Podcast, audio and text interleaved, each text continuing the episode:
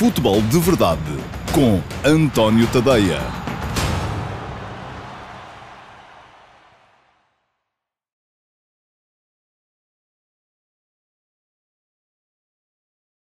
Olá, muito bom dia a todos. Eu sou o António Tadeia. Este é o Futebol de Verdade, edição de 11 de dezembro de 2020. Última edição desta semana. Última oportunidade que têm também para deixar perguntas para o Q&A de amanhã, porque eu vou gravar hoje. Uh, e também não havia mais uh, edições do Futebol de Verdade para poderem deixar perguntas. Ora bem, já sabem como é que a coisa funciona.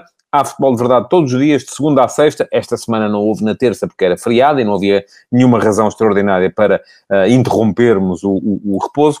Um, mas há todos os dias, de segunda a sexta, ao meio-dia e meia, uh, sempre nas minhas redes sociais, Facebook, Instagram. Uh, Instagram não, no Instagram agora estamos com um probleminha. Portanto, Facebook, Twitter, YouTube, Dailymotion e no meu site, antoniotadeia.com. O futebol de verdade, além disso, está também em podcast. Portanto, se ainda não assinaram, já sabem, vão lá ao vosso servidor de podcast, seja ele qual for, uh, e uh, assinem, subscrevam para receberem as atualizações, porque se não tiverem a oportunidade de ver em direto, podem sempre depois receber uh, a gravação em áudio apenas da edição do dia do Futebol de Verdade, para ouvirem no carro, no trânsito, onde vos apetecer. Ora bem, Hoje um, temos agenda preenchida, por isso é que eu estou assim a tentar falar mais depressa.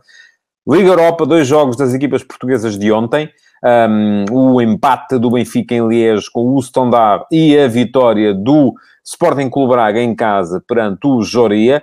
Um, a fechar as contas das uh, equipas portuguesas na uh, fase de grupos das competições europeias este ano. Foram só três, mas portaram-se muito, muito bem. Muitos pontos conquistados. Uh, Portugal é a quinta nação deste ano uh, e eu já, vou, já vou atualizar as continhas do ranking para mais daqui a bocado e para manter aquele uh, challenge que deixei aqui há algumas semanas a dizer que este, este ano a ideia é acabar o mais próximo possível ou até eventualmente à frente da França. E não está fora de, de, de hipótese isso, um, para que possamos encarar a próxima temporada uh, na perspectiva de podermos vir a terminá-la na quinta posição do ranking. Para já, este ano vamos ser sextos, isso não há no ranking dos últimos cinco anos, em relação a isso não há dúvidas, uh, mas uh, eu tinha dito isso já quando, foi a, quando foram os playoffs, Uh, quando o Sporting e o Rio Ave ficaram fora, eu disse, pá, esqueçam lá a questão dos russos, porque os russos não vão apanhar-nos, não há hipótese uh, nenhuma, olhando para as equipas que lá estavam, uh, mas a nossa ideia é mais chegar à França, e isso pode vir a ser ainda conseguido, está perfeitamente ao nosso alcance, vir a conseguir isso, sobretudo porque os franceses vão perder o melhor ano que têm nos últimos cinco, e nós vamos perder o pior ano que tínhamos nos últimos cinco. Ora bem, vamos começar pelos jogos de ontem primeiro, uh, porque é preciso pôr aqui. Enfim, foram jogos uh, uh, em que tanto o Jorge Jesus como o Carlos Carvalhal um, apareceram com equipas muito alternativas. Eu creio que com sete não habituais titulares a jogar no 11 inicial, de parte a parte, tanto num caso como no outro, embora esta questão dos não habituais titulares possa vir a ser um bocadinho mitigada, porque há jogadores no Braga, por, exemplo, o Braga muda muito na zona do meio campo, ora joga Castro com Almos Ratti, ora joga o Fran Sérgio uh, com um dos outros dois, ora joga o João Novaes, portanto é um bocado difícil perceber quem é que são os titulares um, ehm, ali, mas ainda assim houve vários, houve, eu creio que sete jogadores uh, não habitualmente titulares no 11 inicial, uh, o mesmo aconteceu com o Benfica, e onde também a questão também pode ser mitigada, porque aquela questão tática do, do Jorge Jesus, que às vezes joga com o Pizzi como segundo avançado um, e não joga o Waldschmidt, uh, e outras vezes joga o Waldschmidt e o Pizzi são titulares ou não são? Qual deles é que é titular? Eu acho que nas minhas contas são os dois, uh, mas, uh, enfim, Uh, isso é sempre discutível. De qualquer modo, é, é, é, pacífico se eu disser aqui que tanto o Benfica como o Sporting Clube Braga apareceram com uh, 11 em que mais de metade uh, dos jogadores presentes não eram habituais titulares ou titulares com regularidade. E isso, naturalmente, também teve a ver com o contexto em que os jogos foram disputados. Um, enfim, tanto o Benfica como o Braga estavam ainda a lutar pela primeira posição, mas precisavam de uh, esperar por escorregadelas dos adversários diretos. Uh, no caso do, uh, do Benfica, o Rangers, que ia jogar fora com o Lech Poznan na, na Polónia. No caso do Sporting Clube Braga, o Leicester City, que recebia em casa o AEK de Atenas. Portanto, isso não aconteceu. Tanto o Rangers como o Leicester City ganharam e o Braga, mesmo ganhando, acabou por ser segundo. O Benfica empatando e não tendo feito a sua, a sua parte da, da, da coisa, uh, foi segundo também. Ambos vão para o sorteio da próxima segunda-feira na condição de não cabeças de série e isto pode vir a complicar um bocadinho uh, a presença tanto do Benfica como do Braga uh, e já agora do Porto também, que também não vai ser cabeça de série no sorteio da Liga dos Campeões, no, também na próxima segunda-feira, mas enfim, não é nada que seja absolutamente impossível. Comecemos pelos jogos. Um, o que é que eu vi? Vi um Benfica forte na, na primeira zona de pressão o Benfica com uh, a causar muitas dificuldades ao Standard de Liège na sua uh, organização uh, de, de jogo, a recuperar muitas vezes a bola ainda no meio campo ofensivo, até às vezes no último terço, e por isso mesmo a criar muitas situações de perigo. Isto que diz o Simão Rochinol, diz-me que o Tarabto esteve catastrófico ontem, muito mal na tomada de decisão no último passe, para não falar no absurdo número de passos falhados. Enfim, o absurdo número de passos falhados é uma uh, normalidade em Tarapto porque ele arrisca muito. Eu, por acaso, acho que o Tarapto foi importante uh, na fase ofensiva do jogo. Enfim, concordo que não esteve bem na tomada de decisão, muitas vezes tomou a decisão errada no último terço, mas uh, foi muito importante na, na, na, forma como o Benfica, na primeira parte, sobretudo, conseguiu explorar aquilo que, era a principal, que eram as duas principais debilidades do Standard. Um, pouca capacidade para tirar a bola da zona de pressão, e o Benfica aí chegou a ser às vezes asfixiante, e por outro lado também uh, muita distância entre setores, entre linhas, permitindo que o Tarapte calgasse metros eh, um, com bola, uh, e isso também foi sempre muito, muito importante. Agora, a verdade é que o Benfica foi criando situações e não as marcou. e na primeira vez que o Standard foi à frente, a, a habitual debilidade defensiva da equipa do Benfica deu uh, outra vez sinal de vida, mostrou-se, olá, estou aqui, uh, e uh, o Standard marcou. basta olhar para aquele gol do Standard Liège para ver que é uma coisa que não tem pés nem cabeça. Aparecem dois jogadores do Standard entre os dois centrais do Benfica.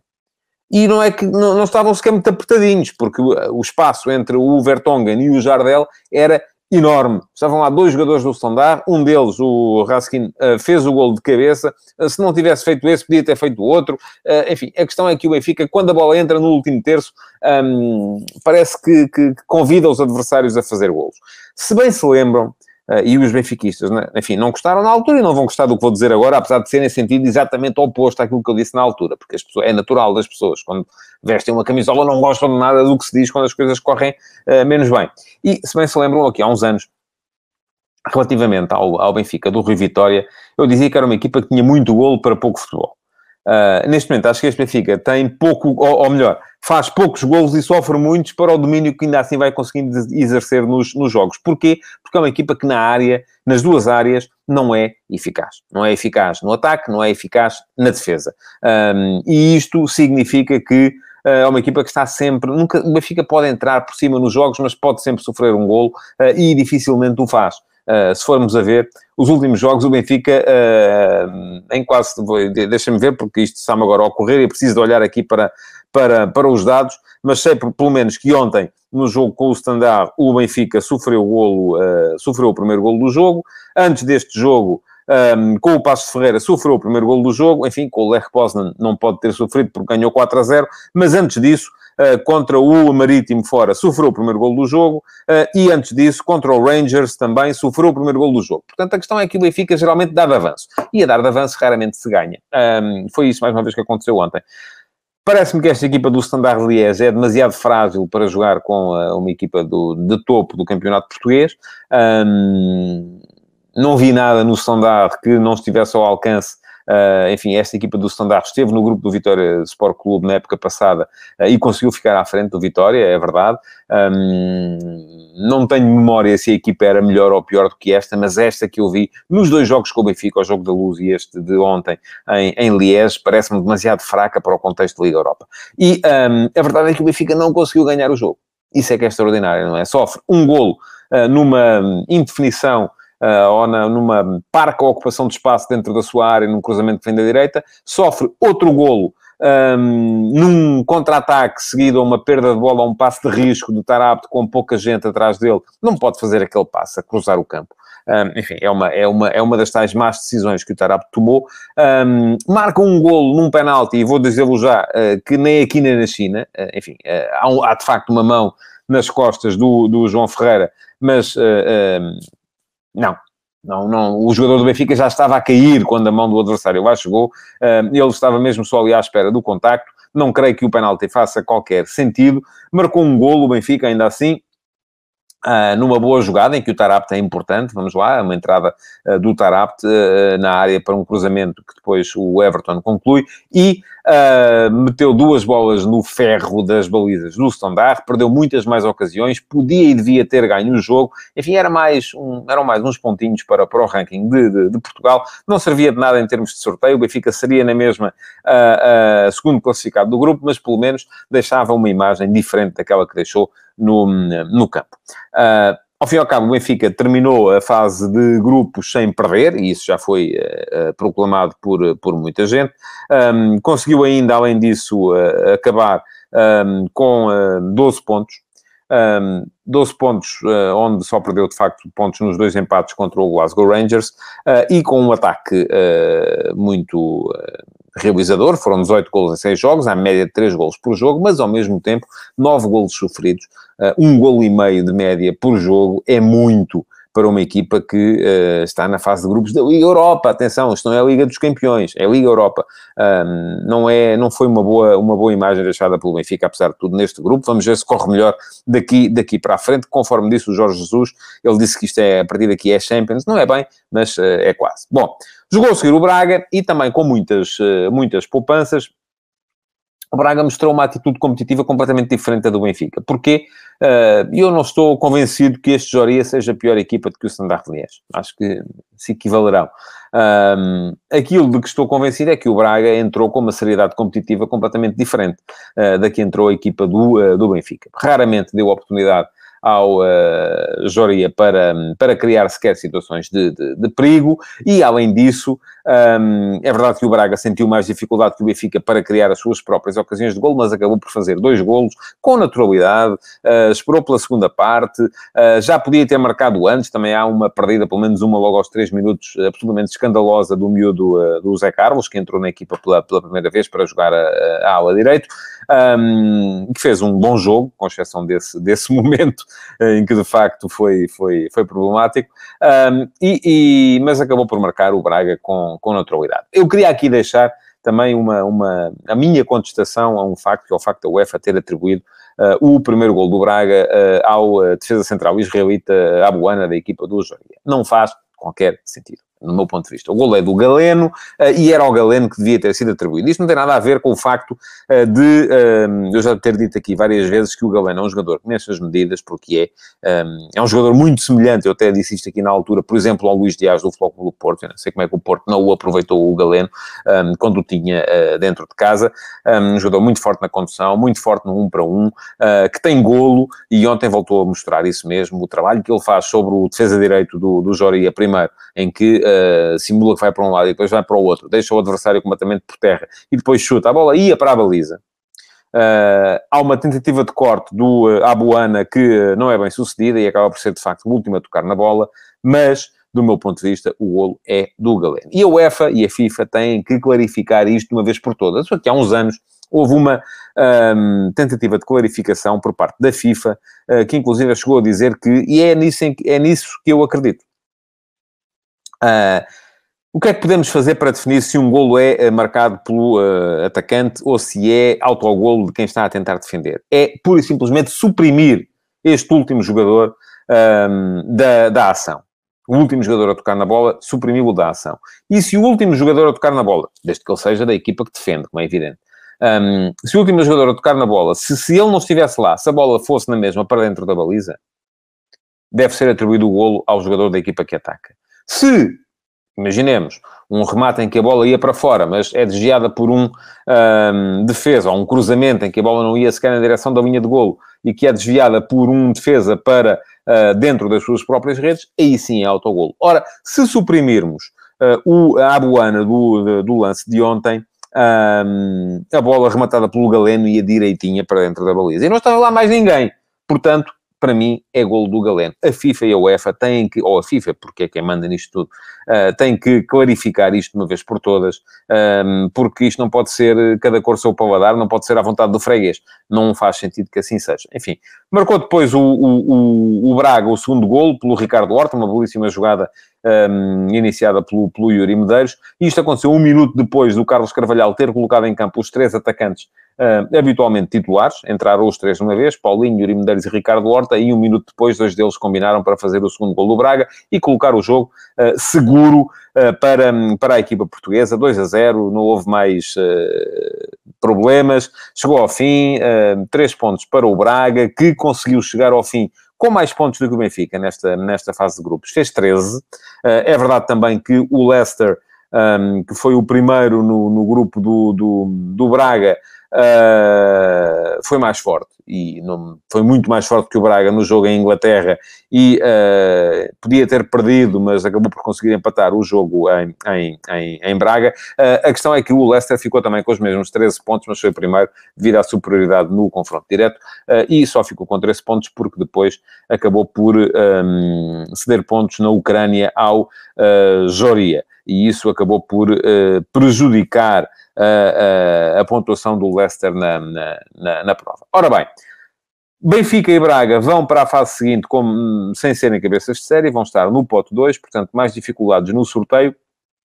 E o mesmo acontece com o Flóculo Porto. Os sorteios estão marcados para segunda-feira que vem. Portanto, esta é a última edição do Futebol de Verdade antes dos sorteios da, da, da, Liga dos Campeões e da Liga Europa.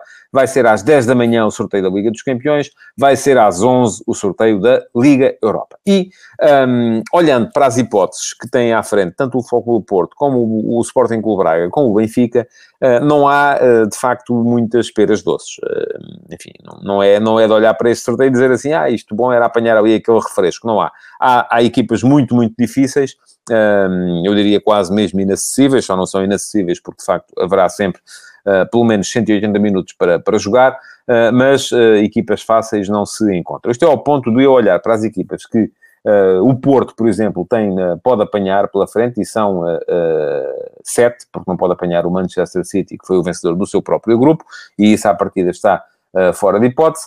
E eu olho para as sete equipas que estão à disposição do Porto e se tivesse que escolher uma, assim a mais fraquinha, é o Borussia Dortmund. Portanto, já estamos a ver o nível a que as coisas estão. Um, por ordem de preferência, enfim, eu se não puder ser o Borussia Dortmund, depois, enfim, que seja o Chelsea.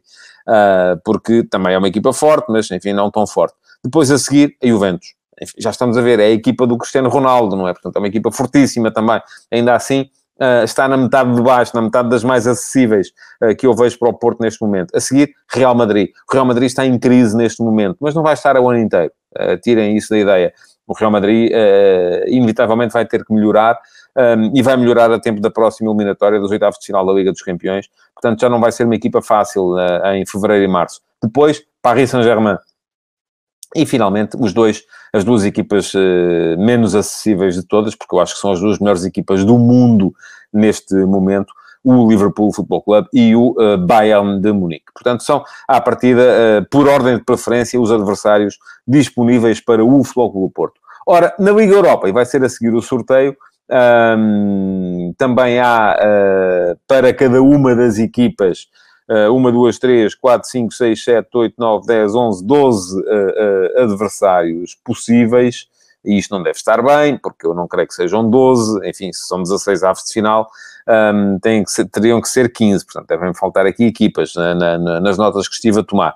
Um, portanto, vêm algumas equipas da Liga dos Campeões e são depois os uh, líderes uh, dos grupos da, da, da, da, Liga Europa. E olhando para a possibilidade Uh, isto que diz o Simão Rochinol é verdade. Os jogos serão apenas daqui a dois meses. Ninguém sabe como é que as equipas estarão nessa altura. Sim, mas, enfim, não será muito arriscado prever que o Bayern e o Liverpool vão ser muito fortes em fevereiro e março, a não ser que aquilo caia para lá um, um problema, uma epidemia qualquer e os jogadores sejam todos afastados. Uh, não vai acontecer. Portanto, uh, uh, creio que é preciso ter sempre em linha de conta esse tipo de situação. Por exemplo, eu acredito que o Real Madrid vai estar muito melhor em fevereiro e março do que está neste momento. Tenho mais dúvidas relativamente ao Barcelona, mas o Barcelona foi segundo no grupo, portanto não é uma possibilidade, eh, porque acho que a crise do Barça vai se prolongar, ehm, porque há eleições e porque há todos esses... O Barça este ano não se vai, dificilmente se reencontrará.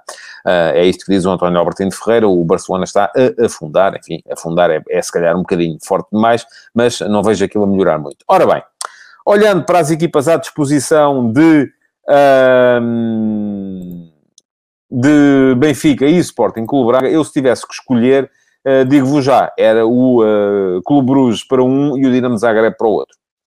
Porque me parecem ser as duas equipas acessíveis uh, neste, neste panorama. Depois, enfim, a fugir, eu já vi alguém que criou o Leverkusen, eu, assim, de fugir, acho que há as equipas mais complicadas Manchester United, uh, e sim eu digo Leverkusen, porque me parece ser uma equipa das mais fortes que estão neste momento na Liga, na Liga Europa, e juntar-lhes também o Napoli e eventualmente o Leicester, o Milan, ou até o Arsenal e o Villarreal, enfim, aqui já estou, já me parece que são equipas com as quais as equipas portuguesas podem perfeitamente discutir o apuramento. Uh, e isso também uh, uh, se coloca, se calhar uma Roma, se calhar um Hoffenheim, se calhar um Ajax, se calhar um Rangers, se calhar um Shakhtar Donetsk, portanto são equipas mais que são difíceis, não são, eu, eu acho que as mais acessíveis são de facto o Clube Bruges e o uh, Dinamo Zagreb, mas uh, já são equipas com as quais os clubes portugueses podem bater-se perfeitamente e sem, um, e, e, se calhar com um favoritismo dividido. Portanto, uh, acima de tudo, eu diria não ao Manchester United, uh, diria não ao uh, Leverkusen, diria não ao Nápoles, uh, não ao Leicester e o Benfica e o Braga não pode apanhar o Leicester. Um, se pudesse ser, já agora, um, pedia que não aparecessem também o Milan ou o Arsenal. Um, e diz-me isto o, o Pedro Daniel dos Santos, quatro dos piores terceiros da Liga dos Campeões jogam com os primeiros e não com os segundos. Sim, é verdade. E por isso mesmo é que já estou aqui a incluir equipas que vieram da Liga dos Campeões como uh, hipóteses fortes uh, de calharem ao uh, Benfica e ao Sporting Clube Braga, porque um, mas estou a incluir aqui as quatro que foram os piores, foram os quatro piores terceiros um, da Liga dos Campeões. Os quatro melhores terceiros vão aparecer como cabeças de série no sorteio da, da, da Liga Europa. Bom, a semana correu bem em termos de contas de ranking. As equipas portuguesas somaram em termos de ranking 5 pontos esta semana, e eu volto a lembrar que, um, ehm, que o, uh, o está-me aqui a perguntar o uh, Nhampossa Paulo se eu não me estou a esquecer do Tottenham, do, do José Mourinho. Eu não, não me estou a esquecer do Tottenham, estou a esquecer-me do Tottenham, do José Mourinho, estou. Pois, eu, de facto, faltavam-me aqui equipas, era o que me parecia. Uh, e, de facto, o Tottenham também está lá em cima. E, se calhar, é, tão, é mais temível até do que o Manchester United, porque é uma equipa que está mais competitiva e mais forte. Uh, e estou a esquecer-me também de outra, que era do PSV Eindhoven, uh, também me escapou. Um, e o PSV Eindhoven já me parece uma equipa mais acessível. Portanto, faltavam aqui, de facto, duas equipas. Um, o Tottenham para o grupo dos indesejáveis, o um, PSV Eindhoven para o grupo dos que podem vir, que a gente não se assusta. Uh, portanto, é, é, é, mesmo isso, e faltavam de facto equipas, já tinha, um, diz-me o Carlos Guiste, quer ver o Bruno Fernandes na luz, o Mourinho na Pedreira e o CR7 no Dragão. Isso era mau para o ranking português, acho eu porque nos deixa poucas hipóteses de, de, de seguir em frente. Uh, e eu queria que as equipas portuguesas ainda fizessem mais uns pontos. Eu estava a dizer, é preciso não esquecer que os pontos em termos de ranking não, não são três por vitória, são dois um, dois por vitória, um por empate, e que depois isto divide pelo número de equipas que cada país tinha no início das competições. Portanto, Portugal somou em termos de ranking esta semana 5 pontos, 2 da vitória do Braga, 2 da vitória do Porto, 1 um do empate do Benfica. Esses 5 pontos dividem por 5 equipas que começaram as competições na, por parte de Portugal e, portanto, Portugal somou mais um ponto em termos de ranking esta semana. Isto comparado com os nossos adversários mais próximos, olha, reparem, em, França o Rennes perdeu 3-1 com o Sevilha, o Marselha perdeu 3-0 com o Manchester City, o Nice perdeu 1-0 com esse portento do futebol mundial, que é o Apoel Beersheba do, uh, de Israel, e o Lille perdeu 3-2 com o Celtic. Só o Paris Saint-Germain é que pontuou, ganhou 5-1 ao Istanbul Başakşehir, portanto, a França somou 2 pontos ranking, a dividir por 6 dá 0.33. Ou seja, recuperamos mais uh, 0,67 pontos à França esta semana. Na Rússia, o Zenit perdeu 2 a 1 com o Dortmund, o Krasnodar empatou 1 a 1 com o Chelsea, uh, o Lokomotiv Moscou perdeu 2 a 0 com o Bayern e o CSKA de Moscou perdeu por 3 a 1 com o Dinamo Zagreb, o que quer dizer que os russos somaram um ponto em termos de ranking esta semana, o que a dividir por 6 dá 0.16, o que quer dizer que ganhamos mais uh, 0.84 pontos à Rússia esta semana. O que é que isto quer dizer? No ranking deste ano, 2020-21, Portugal continua a ser a quinta equipa, com 8.4 pontos somados. Uh, à nossa frente estão a Inglaterra, a Espanha, a Alemanha e a Itália, e estão bem longe. A Itália tem 13.1 e é quarta, já estamos a ver.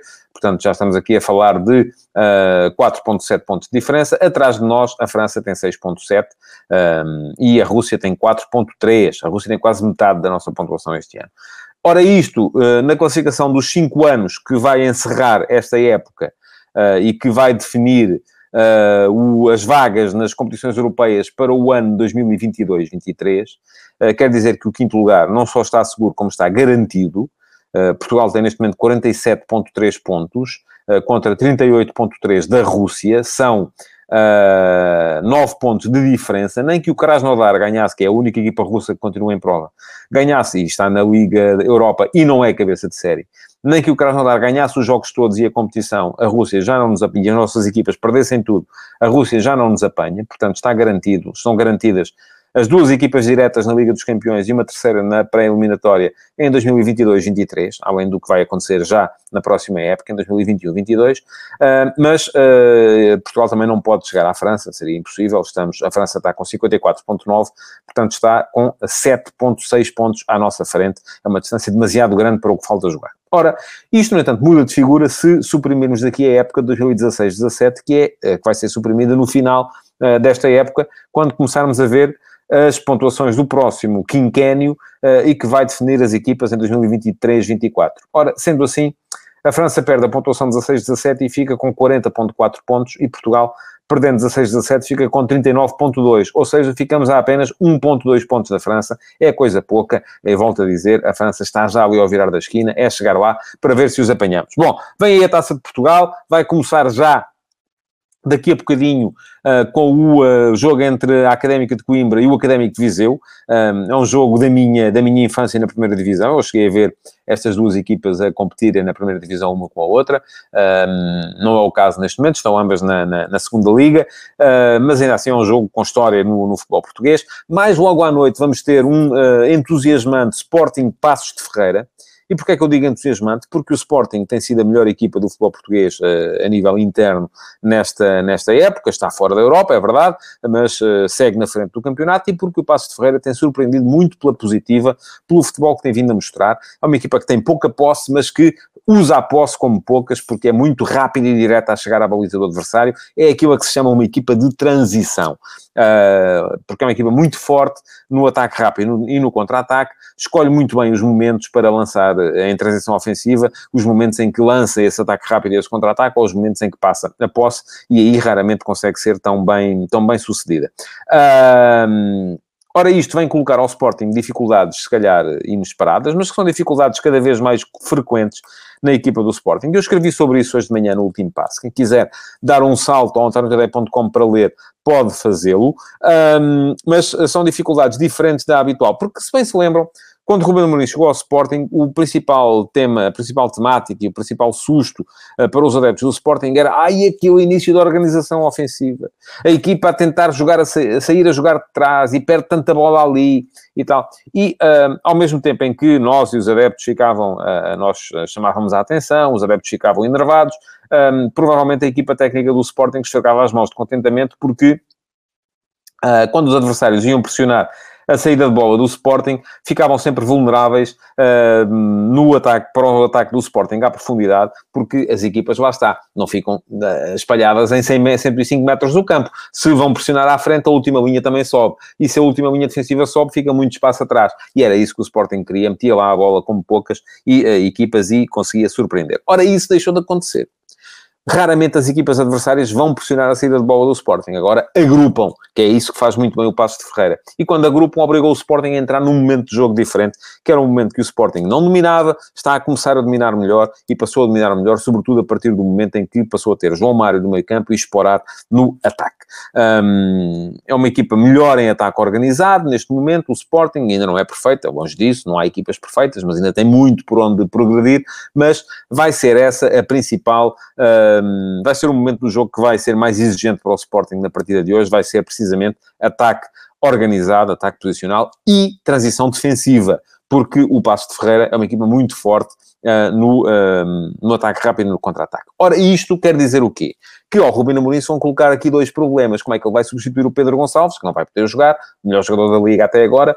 Ora, podíamos pensar assim, para manter alguma solidez no meio campo, era meter lá o Mateus Nunes, ao lado do João Palhinha, avançar o João Mário para o lugar do Pedro Gonçalves e a equipa melhorava em termos de transição defensiva, sem dúvida. Mas aí perdia capacidade no ataque organizado, no ataque posicional, porque a esse faz falta a criatividade do João Mário a partir da zona do meio campo. Portanto, se vai privilegiar o ataque organizado e mantém o João Mário no meio campo, então uh, vai ter que trabalhar melhor a transição defensiva, porque o Palhinha sozinho não chega para uh, segurar aquele meio campo, ou pode não chegar perante uma equipa que coloca os desafios, que coloca este passo de Ferreira. Vai ser um jogo, do meu ponto de vista, muito interessante, mais logo à noite, 21 e 15, que naturalmente vos convido a ver. Um, Convido-vos a verem todos os outros jogos, uh, todos os jogos uh, de futebol que há por aí uh, para se verem durante este, durante este fim de semana. Para já, está a chegar ao final o futebol de verdade, é uma da tarde. Só me resta ainda agradecer-vos por terem estado aí, pedir-vos que partilhem. O desafio das 50 partilhas não foi ganho, perdemos todos juntos, uh, mas podem continuar a mandar postais e a ver se, se lá chegamos para fazermos o tal futebol de verdade especial com aqueles que partilharem uh, a edição que chegar às 50, às 50 partilhas. Uh, mas podem colocar o vosso like, continuar a deixar comentários. Tem mais algum tempo até eu gravar a edição da manhã do QA. E cabe-se esperar amanhã, então, por volta do meio-dia e meia, para o QA com a resposta às melhores perguntas desta semana. Uh, em meia hora também vai estar disponível no meu site, o a partir do meio-dia e meia, com link nas redes sociais. Um bom fim de semana a todos e até amanhã. Futebol de Verdade.